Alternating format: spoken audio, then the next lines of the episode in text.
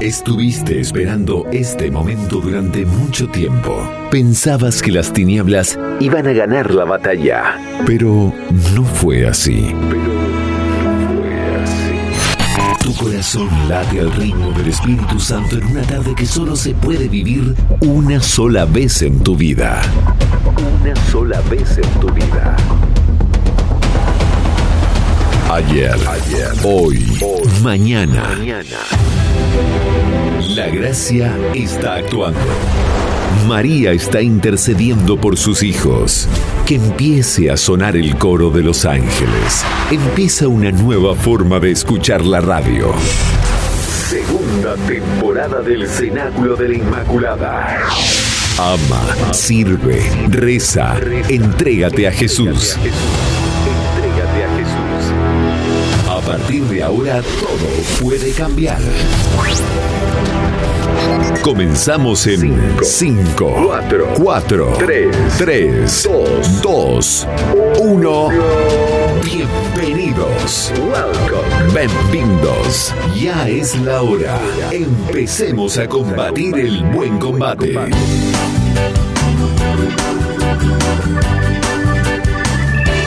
Muy buenas tardes queridos oyentes del Cenáculo de la Inmaculada, feliz día de la Madre, feliz día de San José Obrero, patrono de todos los trabajadores, feliz domingo de la resurrección de nuestro Señor Jesucristo.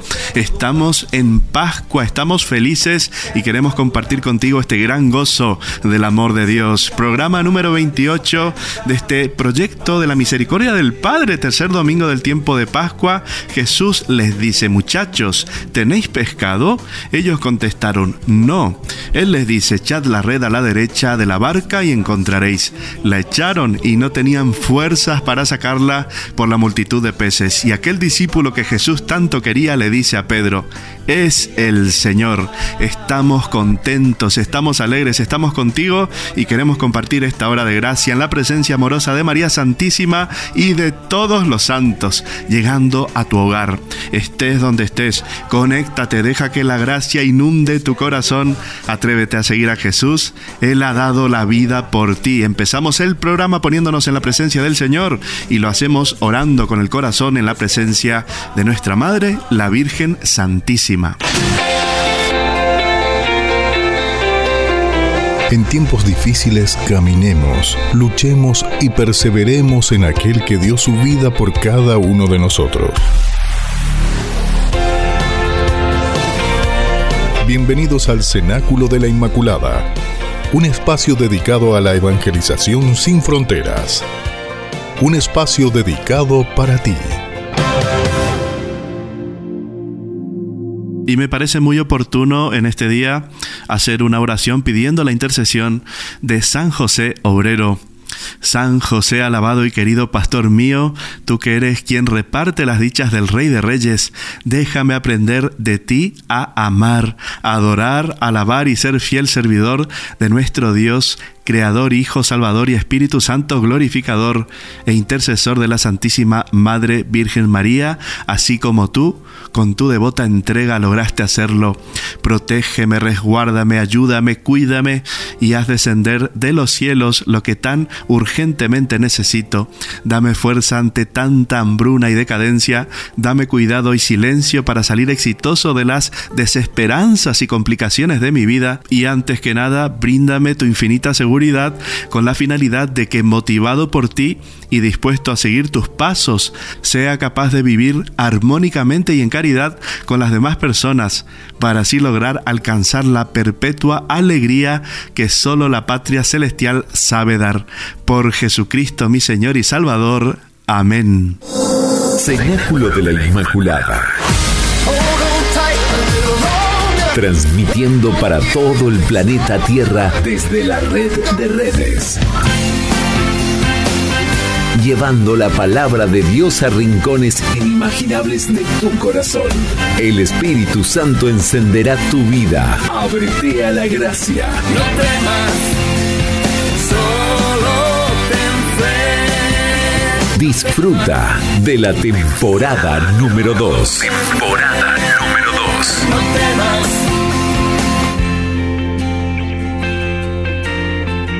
Toc toc, Toc toc, el Señor está vivo. ¿Te enteraste o todavía te tengo que contar más? ¿Cómo te lo tengo que decir? Saludos sayandeses, cangueses, tinetenses, gente linda de Dios, pueblos, parroquias, familias, amigos, a todos los que escucháis el programa por primera vez, ciudadanos del mundo entero, vamos con las ondas radiofónicas de tu frecuencia favorita, 107.5 Radio Narcea. Gracias por elegirnos, que Dios te bendiga. Sientes el amor de Dios en tu corazón. Es Jesús el que te está llamando, no pierdas tiempo, rompamos las cadenas que nos esclavizan, digamos no al pecado, pidamos la gracia de hacer siempre la voluntad del Padre. Testigo de esto somos nosotros y el Espíritu Santo que Dios da a los que le obedecen. Empezamos el programa escuchando el Santo Evangelio y su reflexión. La palabra de Dios puede cambiar tu vida. Contáctate con el Espíritu Santo. Conéctate con el amor divino edifica tu vida. Abre tu corazón. Después de esto, se apareció de nuevo Jesús a sus discípulos junto al mar de Tiberíades. Se apareció así. Estaban juntos Simón Pedro y Tomás, el llamado Dídimo, Natanael, el de Caná de Galilea, los hijos de Zebedeo y otros dos de sus discípulos. Simón Pedro les dice, Voy a pescar.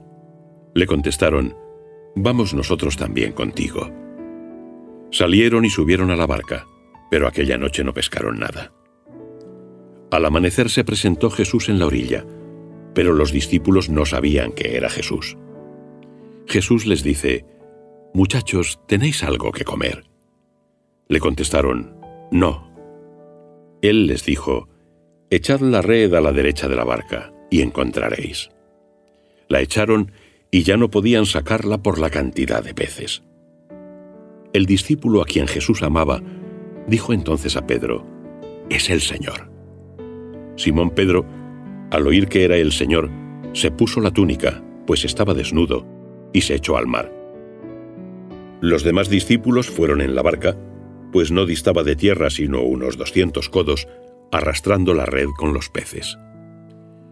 Cuando saltaron a tierra, vieron unas brasas preparadas con un pez puesto encima y pan. Jesús les dijo, Traed algunos de los peces que acabáis de pescar. Subió Simón Pedro y llevó la red a tierra llena de peces grandes, 153, y a pesar de ser tantos, no se rompió la red. Jesús les dijo, Venid y comed. Ninguno de los discípulos se atrevía a preguntarle, ¿Tú quién eres?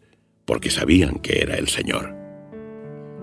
Vino Jesús, tomó el pan y lo repartió entre ellos, y lo mismo el pez.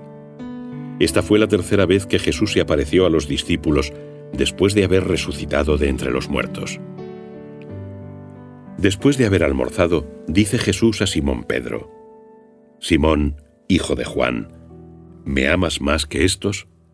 Él le responde, Sí, Señor, tú sabes que te amo. Le dice, Apacienta mis corderos. Vuelve a decirle por segunda vez, Simón, hijo de Juan, ¿me amas? Le responde, Sí, Señor, tú sabes que te amo. Le dice, Apacienta mis ovejas. Por tercera vez le dice, Simón, hijo de Juan, ¿me amas? Pedro se entristeció, porque por tercera vez le dijo, ¿me amas? Y le respondió, Señor, tú lo sabes todo, tú sabes que te amo le dice, apacienta mis ovejas. En verdad, en verdad te digo, cuando eras más joven, tú mismo te ceñías e ibas a donde querías.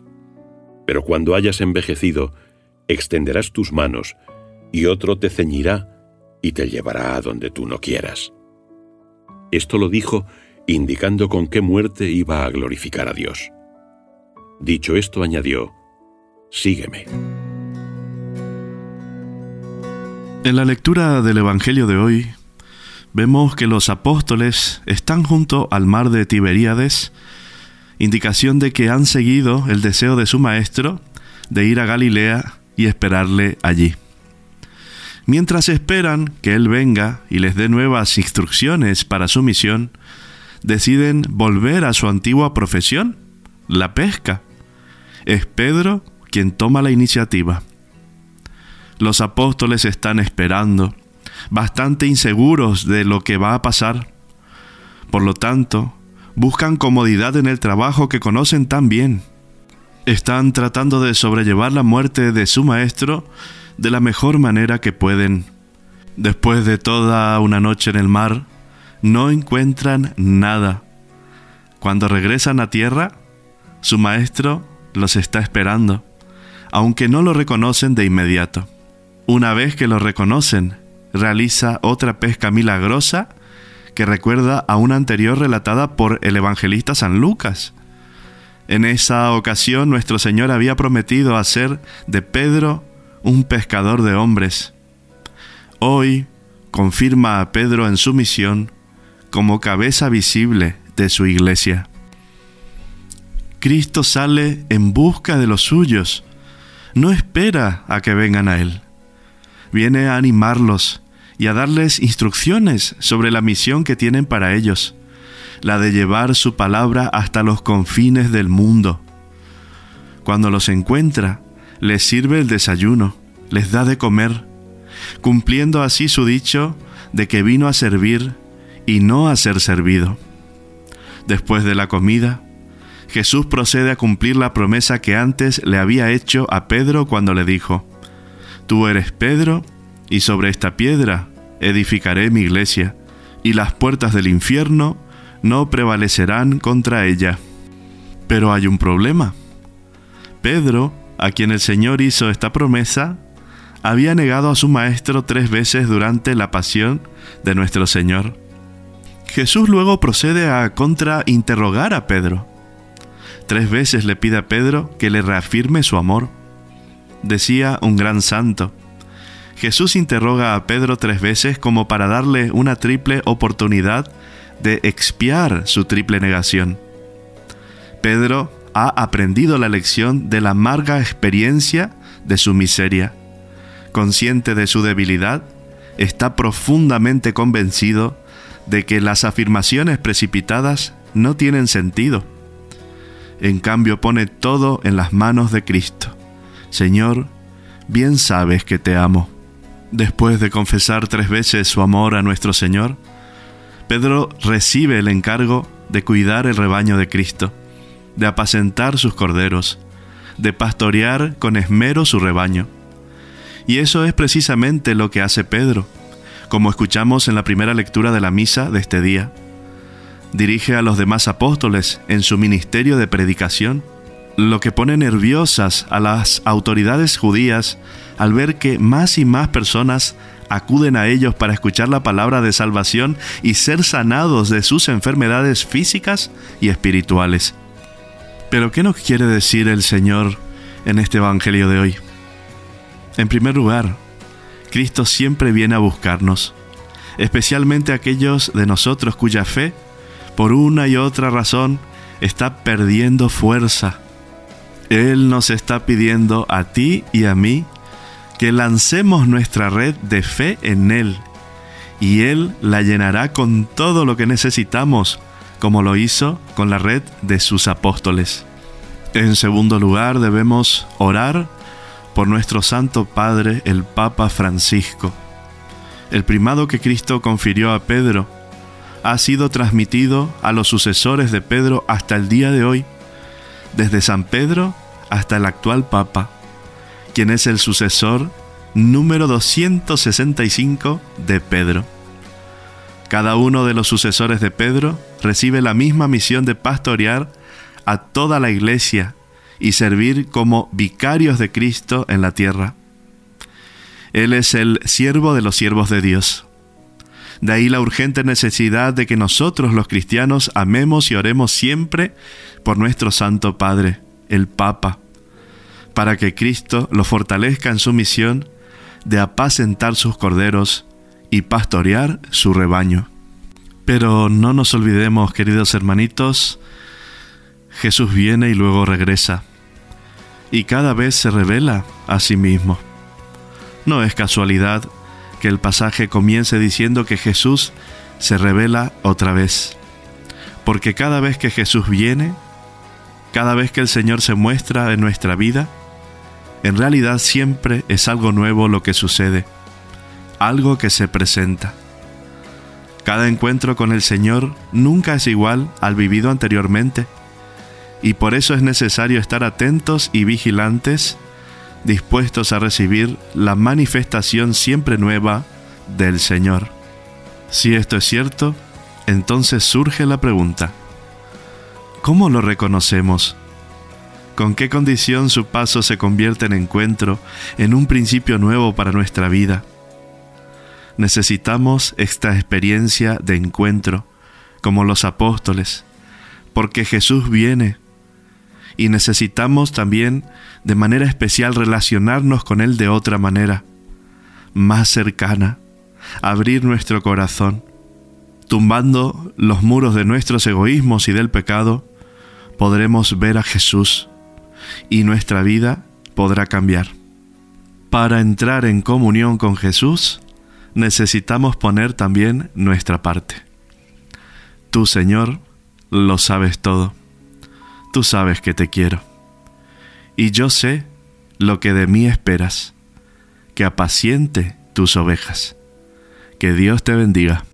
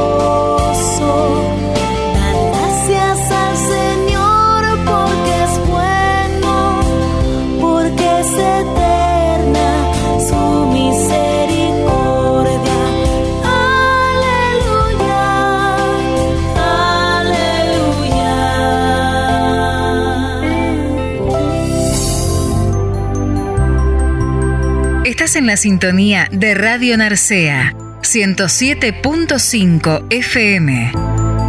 FM. Cristo triunfó sobre la muerte y con esto nos abrió las puertas del cielo. Feliz Pascua de Resurrección. En este tiempo que comienza, debemos aprovechar todas las gracias que Dios nos da para crecer en nuestra fe y ser mejores cristianos. Vivamos con profundidad este tiempo. En el cenáculo de la Inmaculada, caminamos contigo hacia Jesús, que está vivo.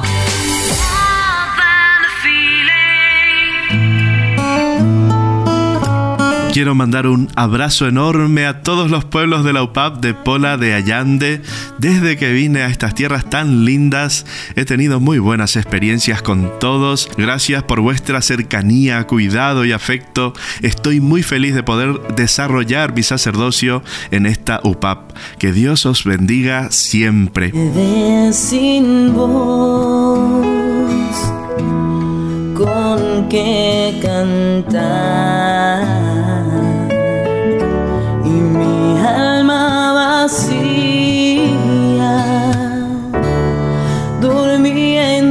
en sequedad y pensé para mí, me pondré en sus manos,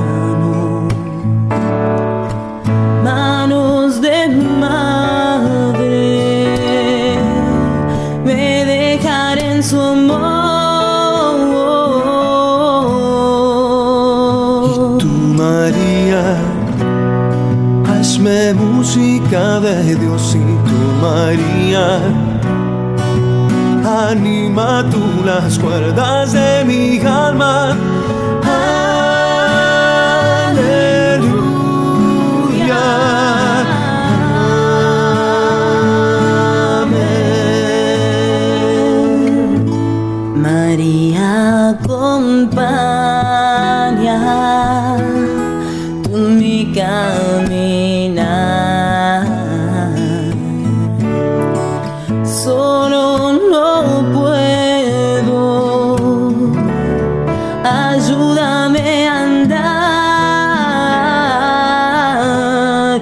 Pensé para mí.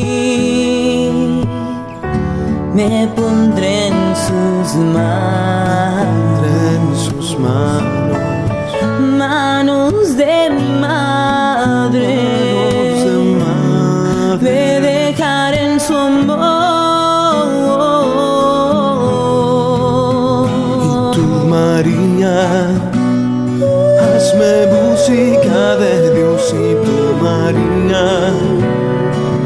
Anima tú las cuerdas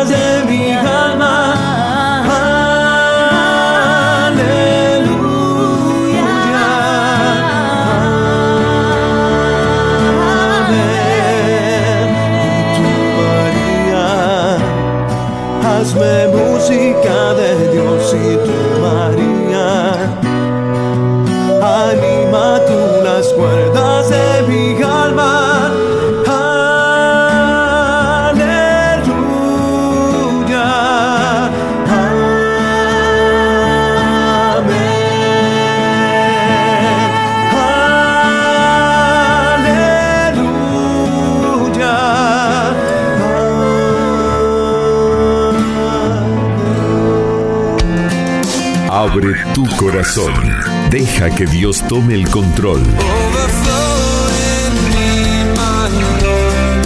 Anímate a caminar en esta gran historia de amor.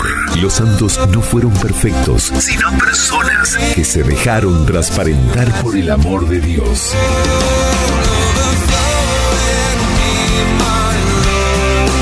Caminemos juntos en el Cenáculo de la Inmaculada. 107.5 Radio Narcea FM.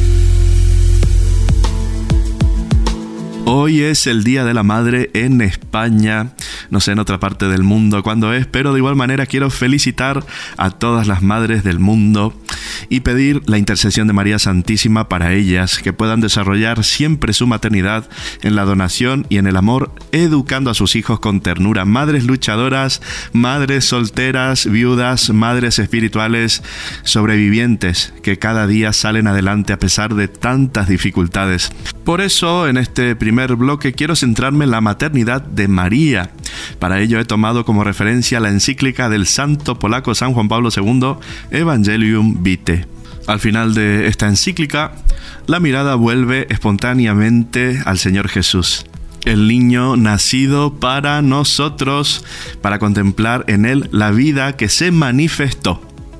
En el misterio de este nacimiento se realiza el encuentro de Dios con el hombre y comienza el camino del Hijo de Dios sobre la tierra, camino que culminará con la entrega de su vida en la cruz. Con su muerte vencerá la muerte y será para la humanidad entera principio de vida nueva.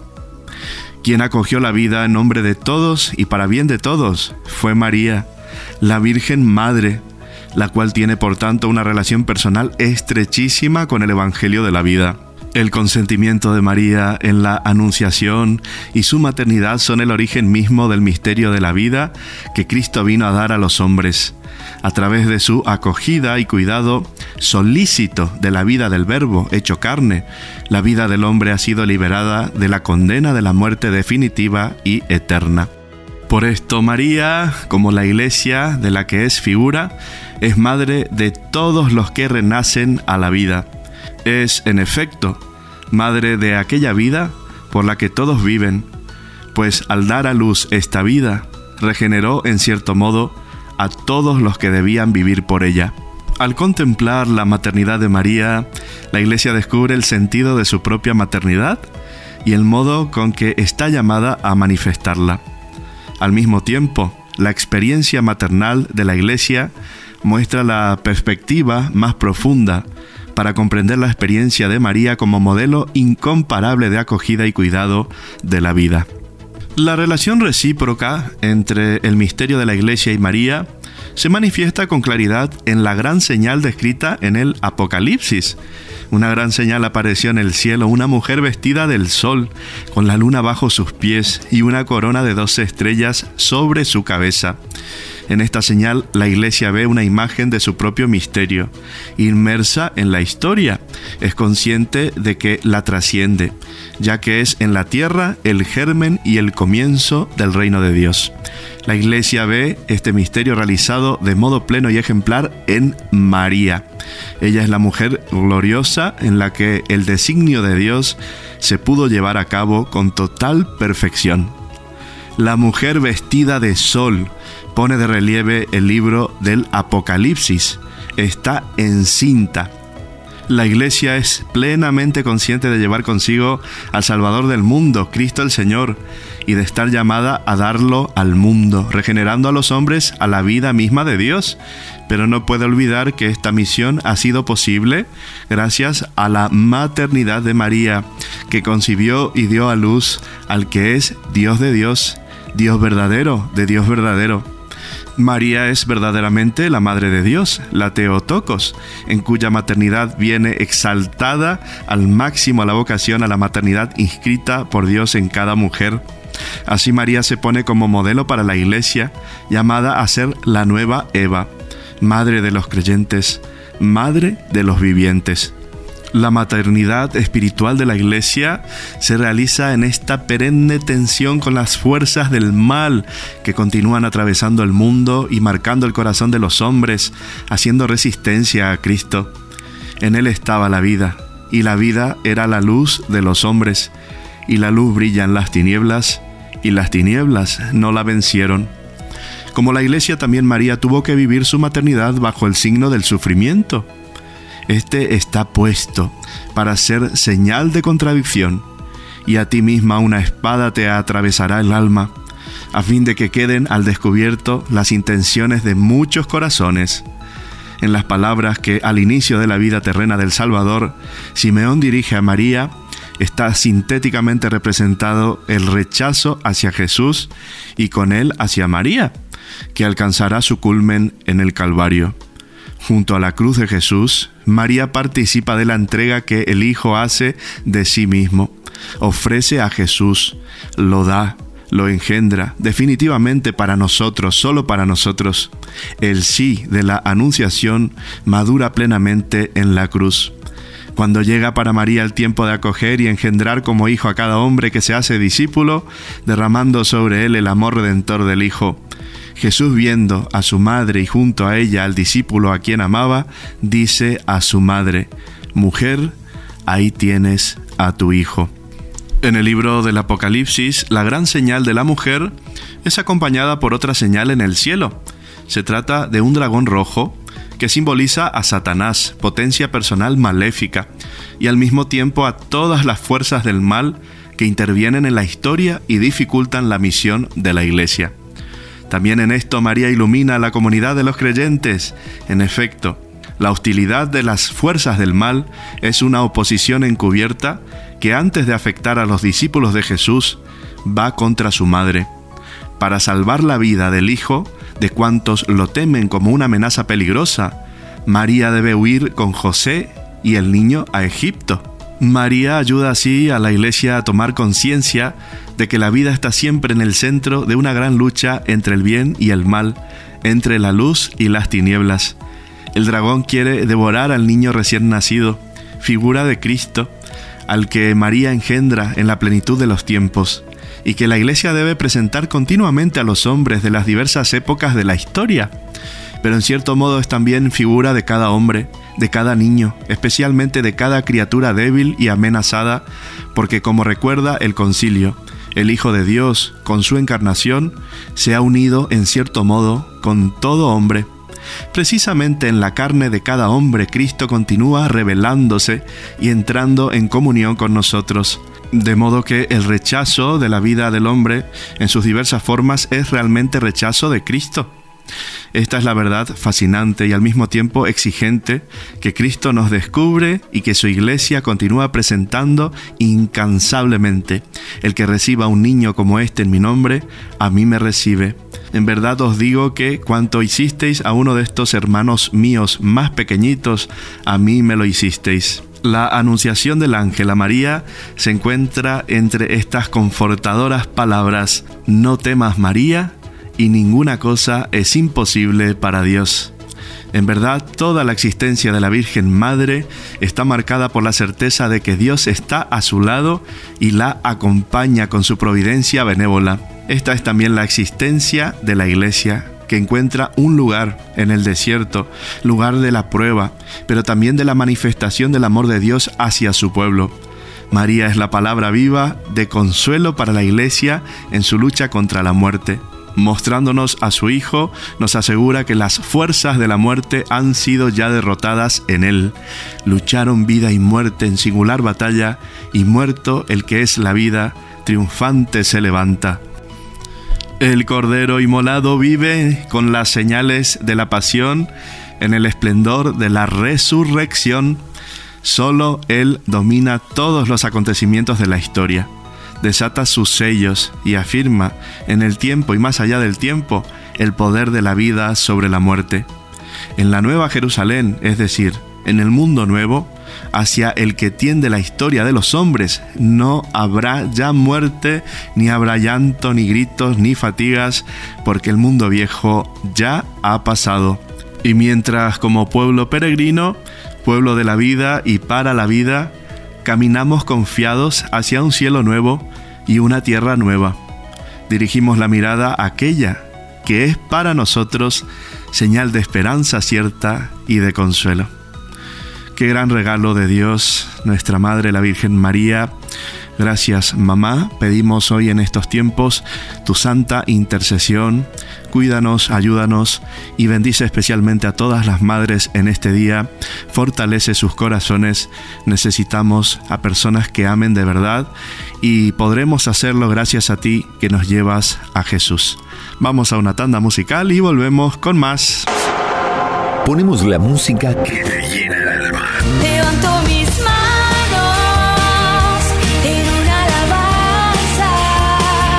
Sonidos que te elevan a Dios. Cantos de alabanza unidos a María Santísima.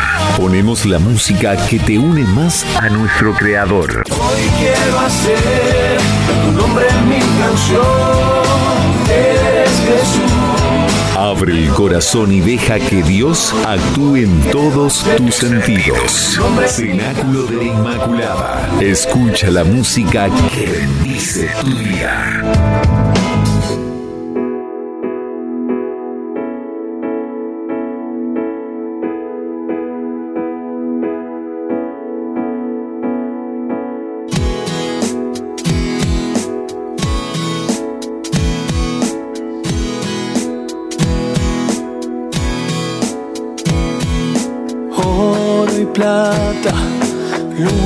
Eterna, belleza de marfil. Aclaras mi profundidad allí. Canción de cuna, suave caricia, un sueño pendular.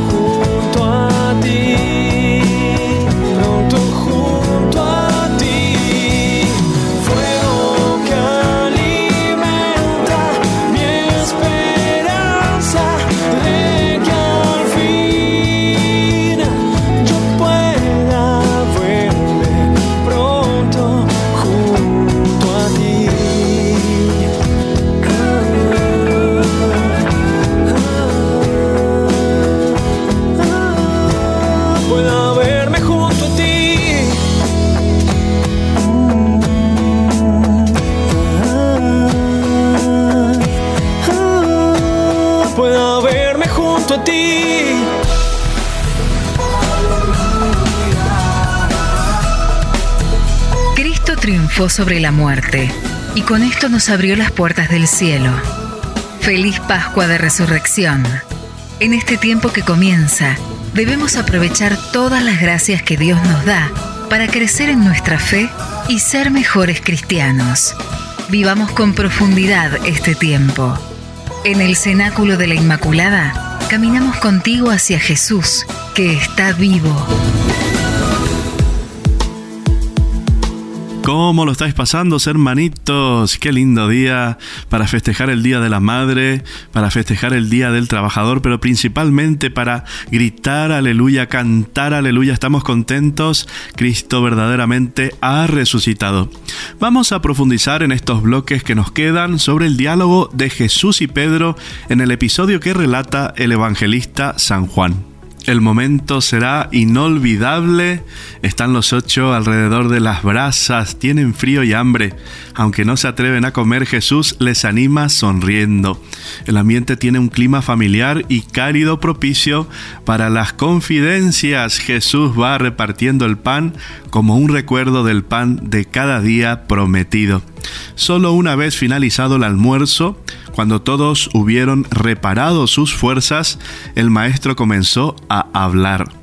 Le gusta hacerlo en esa intimidad. Jesús se dirige a Simón para confirmarle en la vocación de apóstol y otorgarle el primado. La conversación está llena de matices, pues en ella se mezcla la ternura, el perdón y la llamada a una mayor entrega y ocurre a orillas del mismo lago donde tres años antes le había dicho sígueme y dejándolo todo le había seguido. Jesucristo interroga a Pedro por tres veces, como si quisiera darle una repetida posibilidad de reparar la triple negación.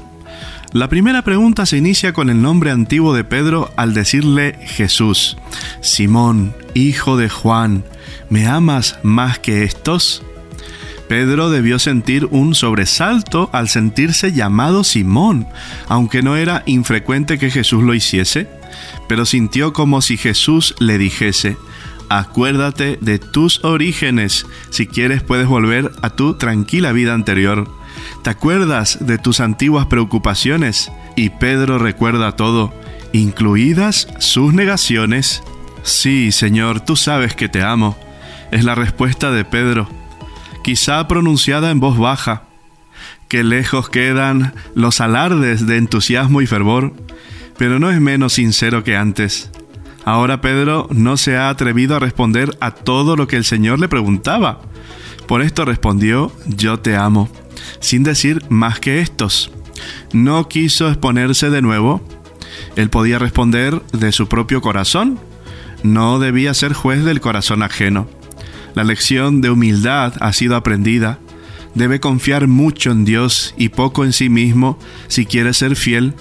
Y desde luego, no compararse con nadie. Apacienta mis corderos es la respuesta de Jesús.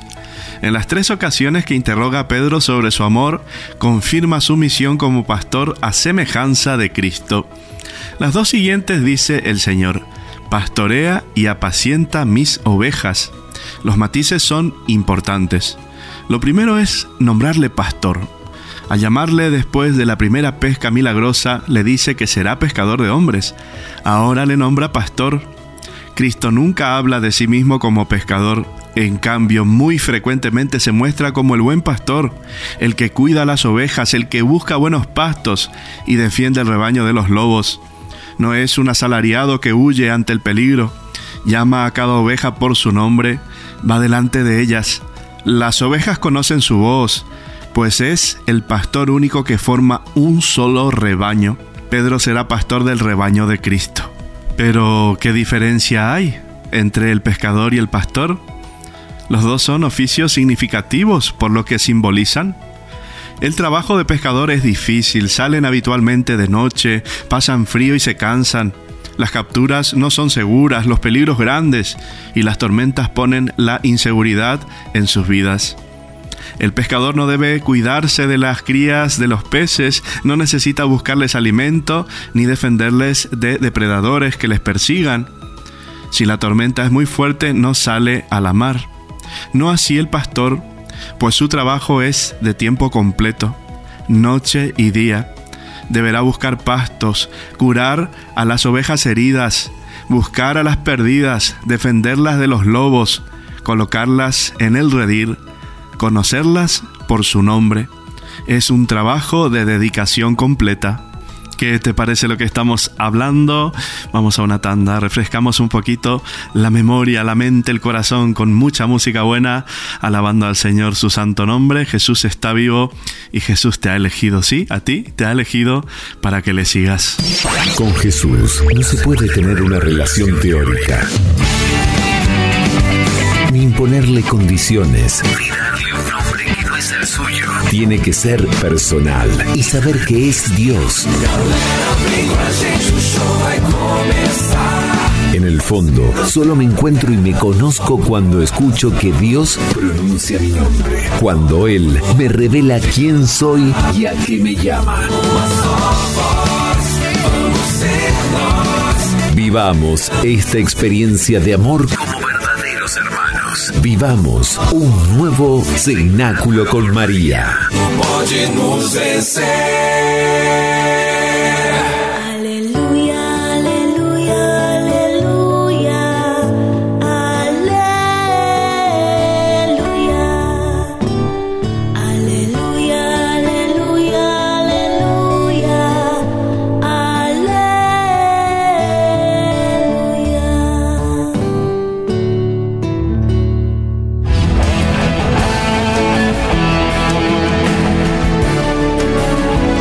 Señor ha resucitado.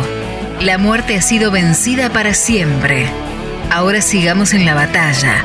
La fuerza del Espíritu Santo tiene que encender nuestros corazones de amor divino. Radio Narcea 107.5 FM en Cangas del Narcea, Asturias.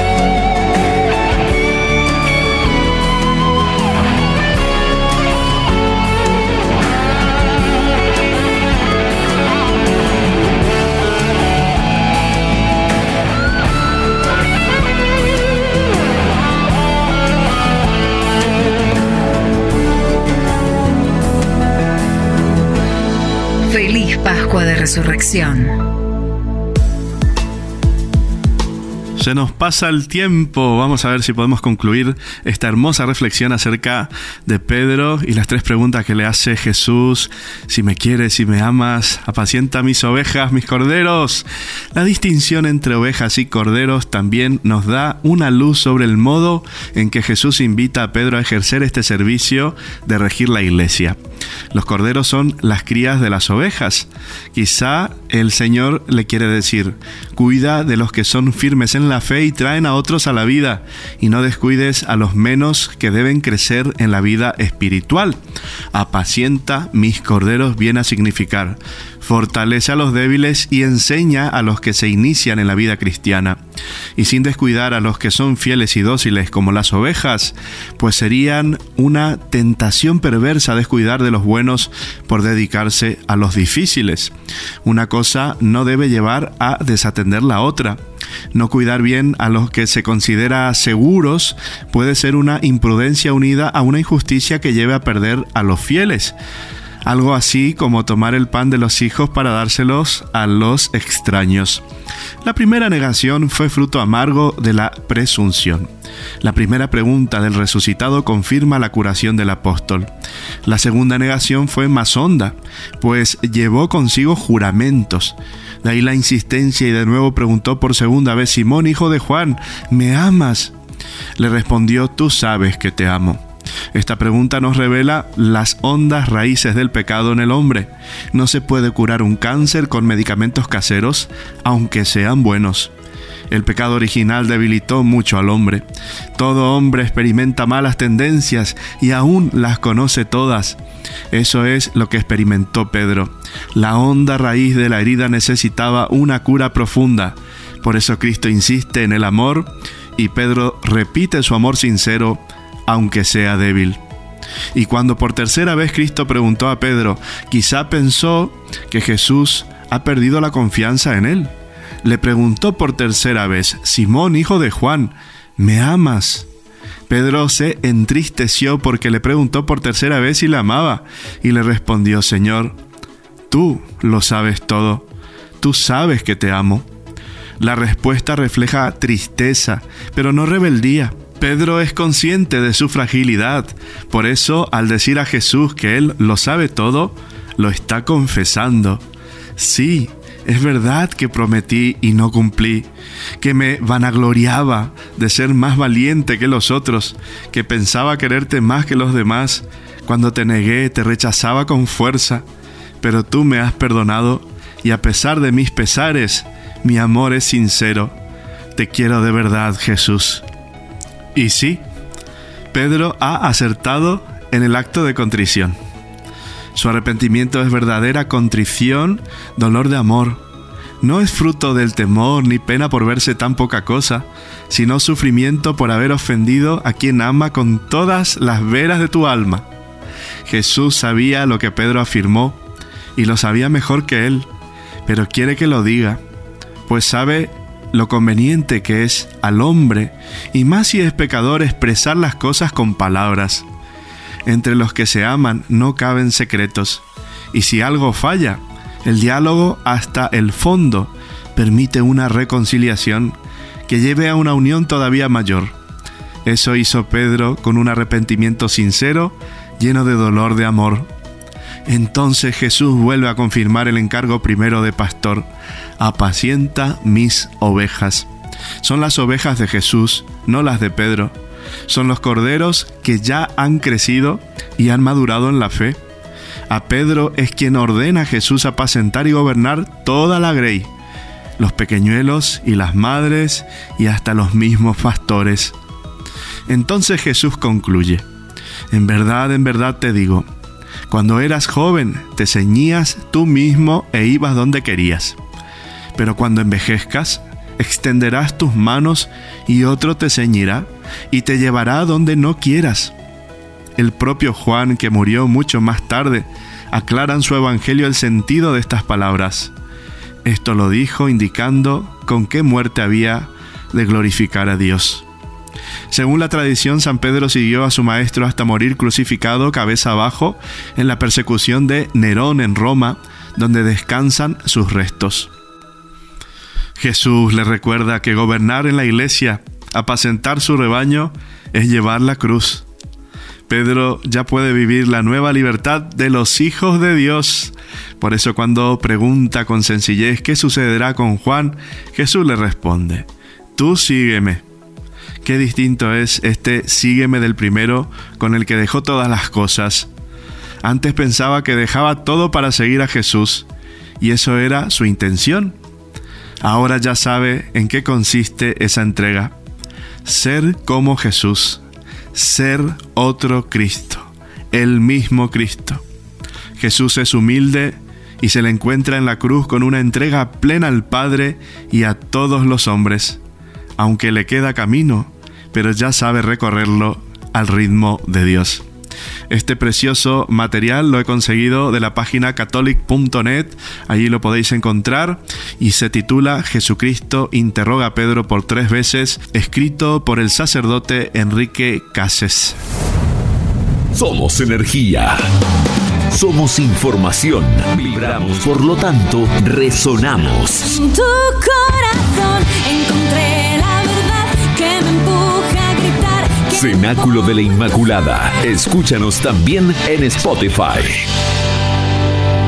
Sale la una casa en Nazaret. Quiero saludar también a mis antiguos feligreses de Cangas del Narcea. Hoy he pasado ahí el Día de la Madre con esta familia que tanto quiero. Paco y María Felisa, gracias por tantos buenos momentos compartidos. Saludos también a mis familiares de la Argentina. Desde aquí, lluvias de bendiciones. La cena con amor. José se sienta en esa mesa de Belén. Junto a su niño sonríe, huele bien. Tiene su casa, raíces en el suelo.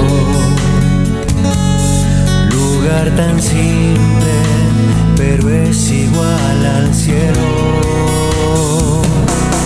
No hay incienso, tampoco oro ni joyas, pero hay madera, carbón y simples ollas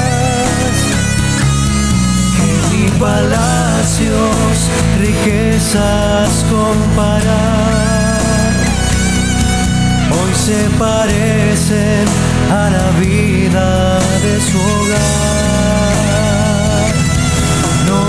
Incienso, tampoco oro ni joyas, pero hay madera, carbón y simples ollas, ni palacios, riquezas comparar.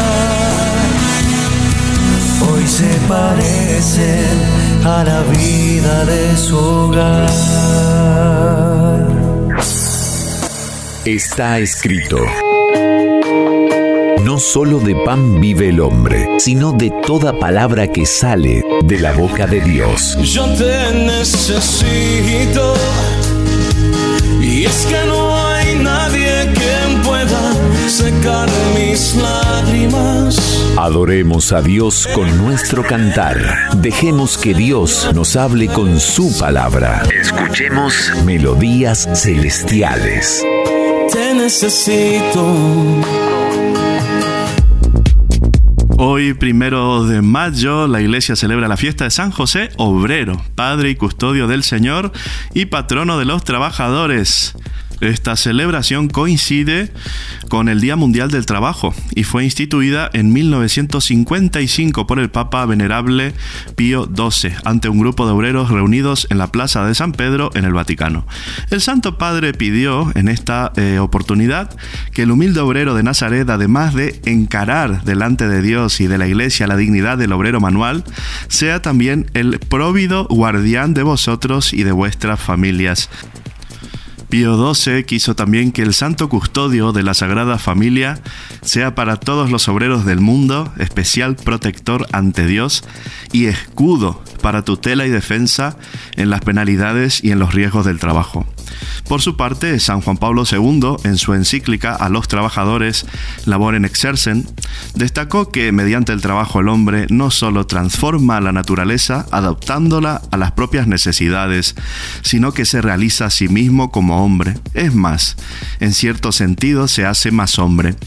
Con estas palabras, eh, San Juan Pablo manifiesta la importancia de San José para comprender y vivir la santificación en el trabajo, o lo que es lo mismo, cómo podemos ser santos y felices a través del trabajo que nos toque desempeñar.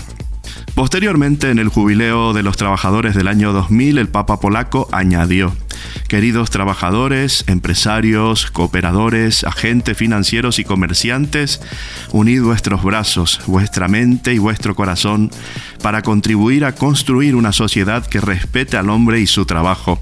El hombre vale más por lo que es que por lo que tiene cuanto se realiza al servicio de una justicia mayor, de una fraternidad más vasta y de un orden más humano en las relaciones sociales, cuenta más que cualquier tipo de progreso en el campo técnico.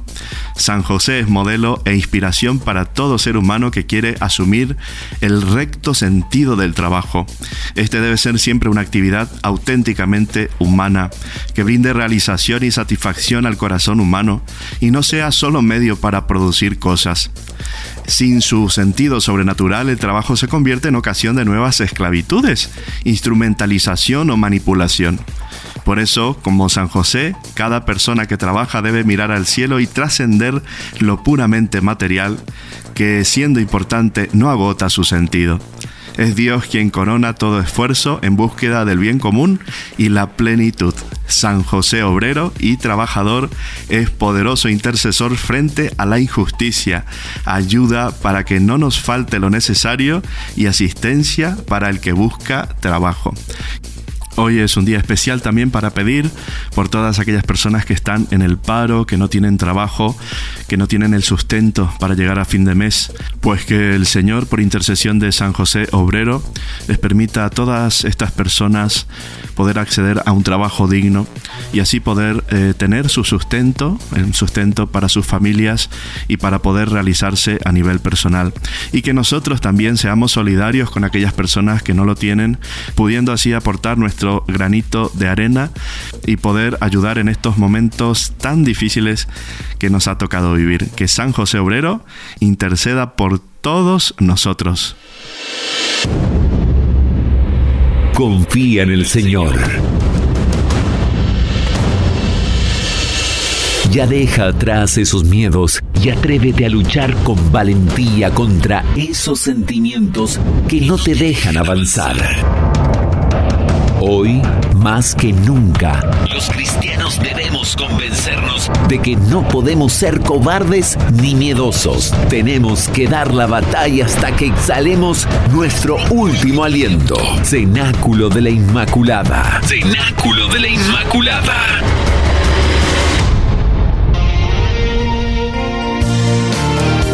Y esto fue todo por hoy, benditos de Dios. Se nos ha terminado la hora y lo hemos pasado muy bien, en grande, bendecidos, dando gracias porque Jesús está vivo. Mándanos tu opinión, tu pedido de oración, tus audios, participa y forma parte de este gran proyecto del amor de Dios y bendecido también con la intercesión de María Santísima. Mi número para que podáis comunicaros es 684-641-340, 24 horas al día a vuestro servicio.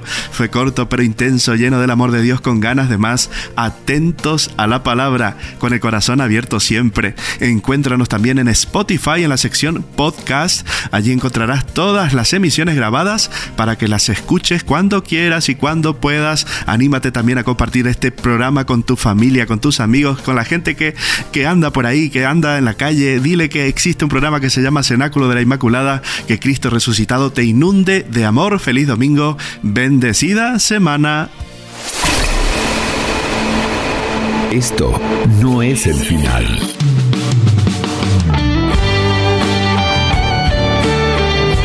Compartimos contigo una hora de pura gracia, momentos que quedan grabados en tu corazón.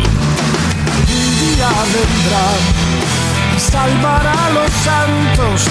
Cenáculo de la Inmaculada. Cenáculo de la Inmaculada. Volveremos la semana que viene a la misma hora en tu frecuencia favorita. Que la gracia de Dios inunde tu corazón y te llene del Espíritu Santo. Rezamos por ti.